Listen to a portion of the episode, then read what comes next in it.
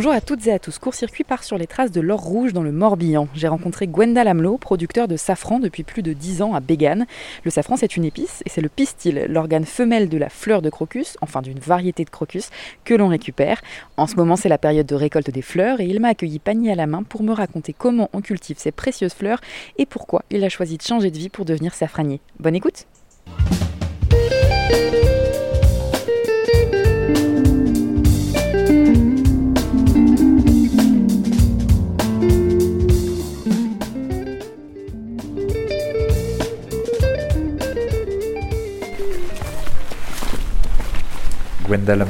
Euh, je suis producteur de safran bio à Bégane euh, depuis 11 ans et euh, sous la marque Safran de Vilaine. Je suis pas très loin du petit port de Folleux sur les bords de la Vilaine où j'organise également tous les jeudis de l'été un marché de producteurs et d'artisans locaux.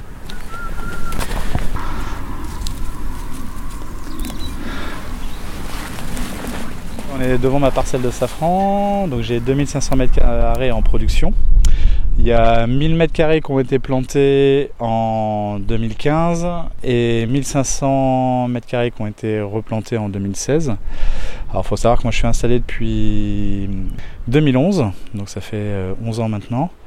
Et donc euh, je fais une rotation à peu près tous les 5-6 ans euh, à peu près de, mes parcelles pour que le sol puisse se régénérer, pour éviter l'étouffement des bulbes et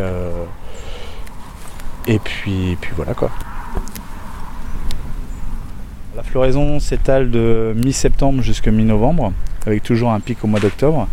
Sauf que là, ça fait trois ans à peu près qu'on n'a pas d'eau avant le début octobre et du coup, euh, bah, la floraison est décalée de trois semaines pratiquement.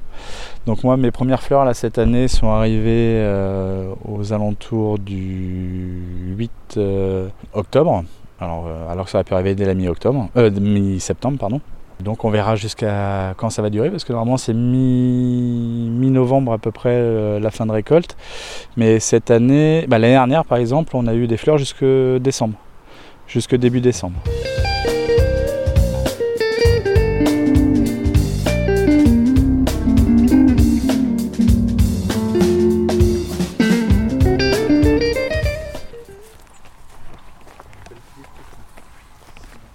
Ça, c'est les feuilles en fait qui vont continuer à pousser et qui vont faire jusqu'à 40 cm, quoi, qui vont retomber ensuite.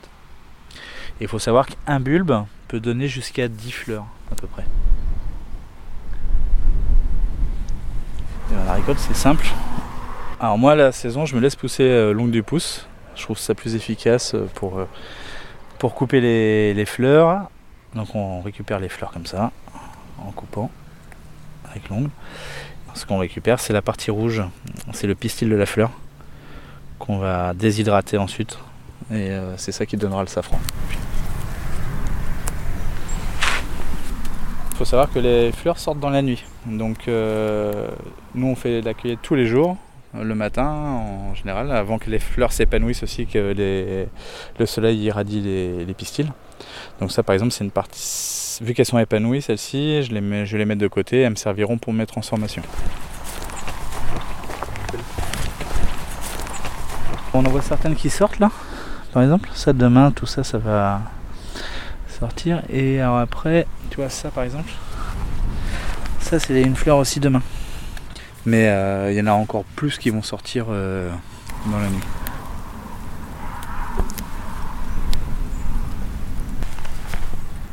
En gros, on passe deux fois plus de temps à émonder les fleurs qu'à les récolter. Euh, là, c'est le début. On était, on tournait à, à 4000, 4500 euh, fleurs à peu près euh, hier et avant-hier. À deux, ça mettait à peu près 3, 3 heures à deux pour émonder 4500 fleurs seulement. Bon après, il faut savoir qu'il faut 150 à 200 fleurs pour produire 1 gramme de safran. Donc euh, avec 4000 fleurs, on était aux alentours de 25 grammes euh, hier.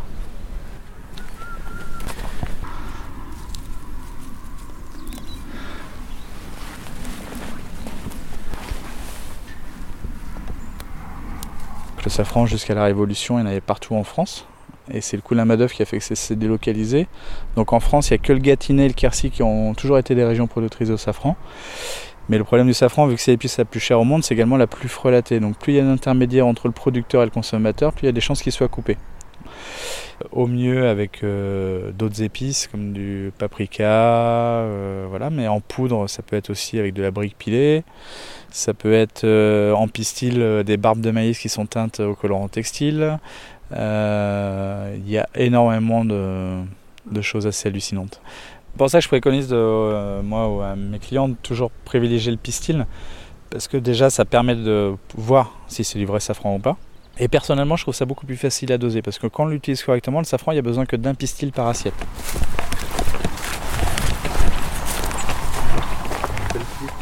Vas-y, rentre, je t'en prie. Moi, c'est la cuisine qui m'a fait découvrir le safran.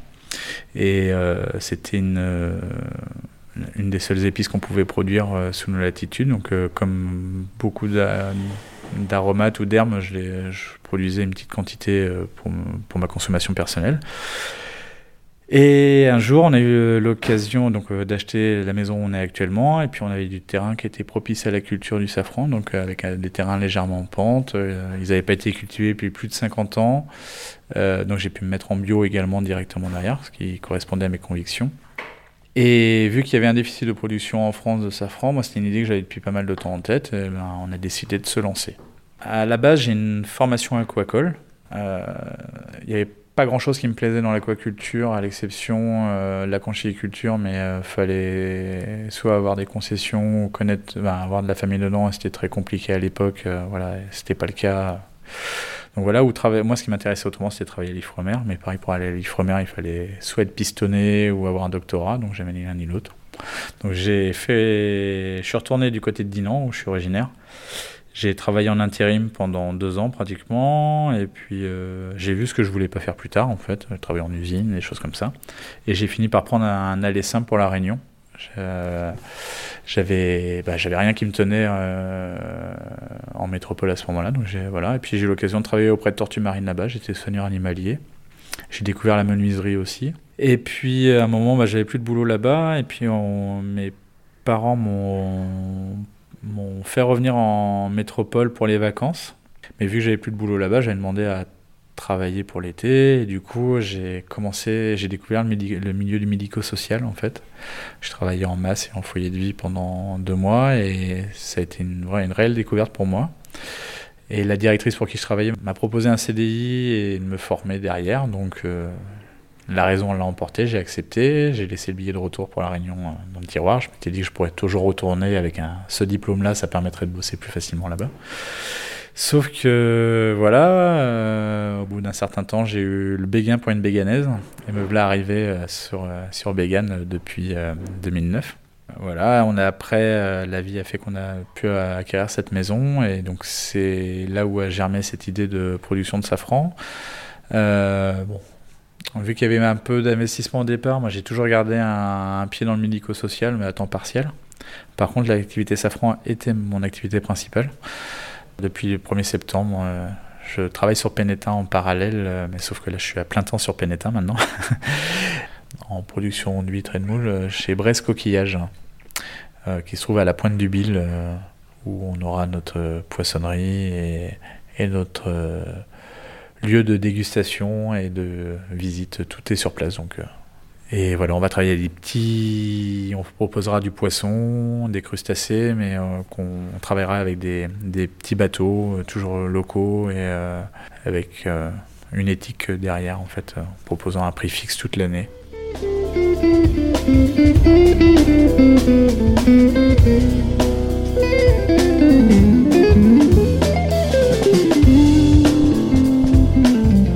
Floraison va commencer en fait après la première pluie d'automne, donc normalement elle est censée commencer dès la mi-septembre. Et s'étaler jusqu'à la mi-novembre, donc il y a toujours ça va monter crescendo pendant trois semaines, il va y avoir un pic de floraison pendant trois semaines. Et puis après ça va redescendre pendant trois semaines. Donc en général on dit que de mi-septembre jusqu'à mi-novembre euh, c'est la période de floraison, ce qui était le cas au départ quand je me suis installé. Et depuis 3-4 ans, euh, j'ai remarqué un gros changement. C'est, bah, on a tous constaté qu'il pleuvait plus en Bretagne euh, comme d'habitude. Et entre autres, à l'automne, on n'a plus d'eau avant le mois d'octobre. Et du coup, ça, ça décale également la, la, floraison. Donc euh, là, ça fait 3 ans que la floraison commence au mieux début octobre, mais souvent au niveau de la première quinzaine d'octobre et peut s'étaler, alors l'année dernière c'était la première fois, jusqu'au mois de décembre. Donc au final on s'y retrouve pas complètement, mais euh, un petit peu. Euh, un petit peu euh, parce que même si on a perdu 3 semaines au départ, on a gagné 15 jours derrière. mais c'est pas tous les ans le cas. Donc on peut perdre pratiquement un mois de récolte alors qu'il n'y a que deux mois de récolte d'une année sur l'autre. Donc après, moi je suis sur une moyenne de récolte de 5 à 600 grammes. Euh, avant, sur la même surface, j'étais plus aux alentours, euh, je pouvais gagner 100 grammes à peu près. Donc euh, voilà, 15 jours de récolte de moins, ça donne à peu près 100 grammes de moins. On a la chance d'avoir des, comment, une fontaine ici avec une source. J'avais essayé hein, d'irriguer une année, ça n'a rien donné et puis je préfère laisser la nature faire. Si ça pousse pas, ça pousse plus. Et puis voilà, on fera autre chose. On s'adapte. Hein. Ça fait 10 ans que je suis installé, donc euh, j'avouerai maintenant c'est un peu plus confortable pour moi parce que j'ai remboursé tous mes emprunts, ou presque. Donc je suis parce qu'avant j'étais vraiment dépendant de ça aussi. C'était important, il fallait que ça rentre. Euh, voilà. Donc c'est sûr que ça fait un peu moins de trésorerie, mais euh, au moins maintenant je suis un peu plus serein. C'est pour ça que j'ai un boulot aussi à côté. Ça me permet aussi de palier et, en fait de pouvoir euh, avoir la vie que j'ai envie quoi.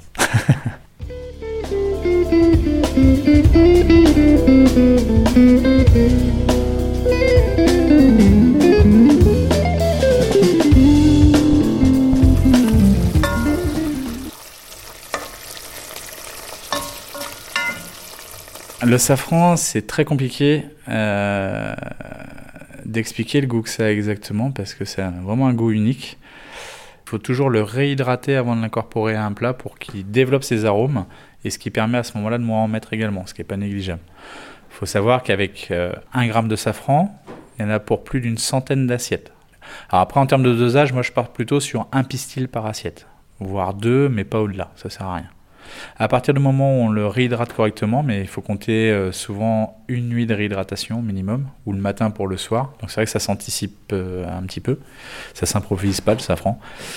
L'avantage de, ce laps de temps de réhydratation, c'est que le produit dans lequel on va le réhydrater, il sera très concentré aromatiquement. Et vu qu'il n'aime pas être chauffé trop longtemps, on va, quand on va l'incorporer en fin de cuisson, il va développer euh, ses, arômes dans, tout le plat.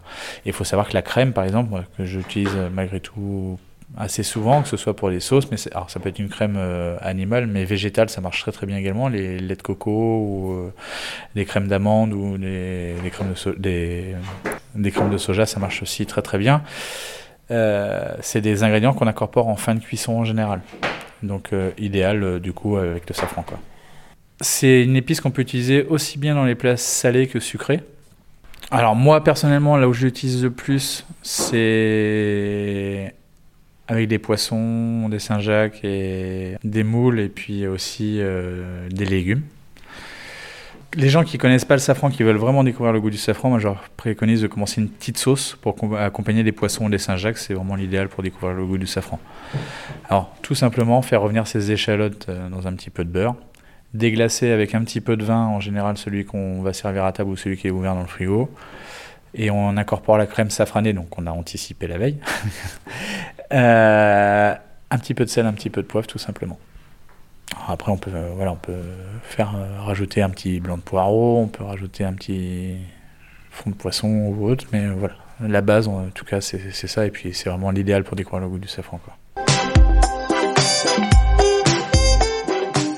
Merci d'avoir écouté Court Circuit. D'autres récits de producteurs et de productrices vous attendent sur le site de West France et sur toutes les applications de podcast. À très vite.